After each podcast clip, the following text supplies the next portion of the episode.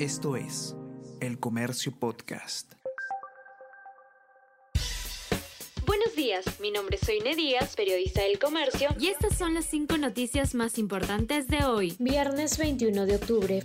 Fiscalía y Congreso salen a defender sus atribuciones ante ataque del gobierno. Ministerio Público enfatiza que el respeto a su autonomía es una exigencia constitucional, mientras el Parlamento resalta que no ha vulnerado el orden. La OEA enviará misión para analizar la situación. Especialistas indican que no se ha dado un respaldo a Pedro Castillo, sino a la democracia.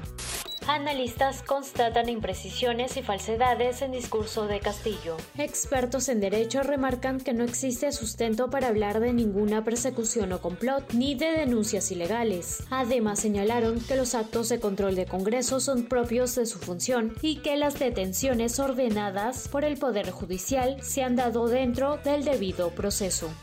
Desaparece una mujer a punto de dar a luz luego de tomar un taxi para ir a clínica. Gabriela Sevilla Torrelo habría tomado un taxi desde su domicilio de Santiago de Surco con dirección a la Clínica Internacional de San Borja. Sin embargo, nunca llegó al centro médico. Gabriela mide 1,72 metros de altura, tiene ojos castaños y cabello castaño oscuro. Si sabe algo de su paradero, comunicarse a la línea 114 o al 980 706 1 con Ramiro Galvez.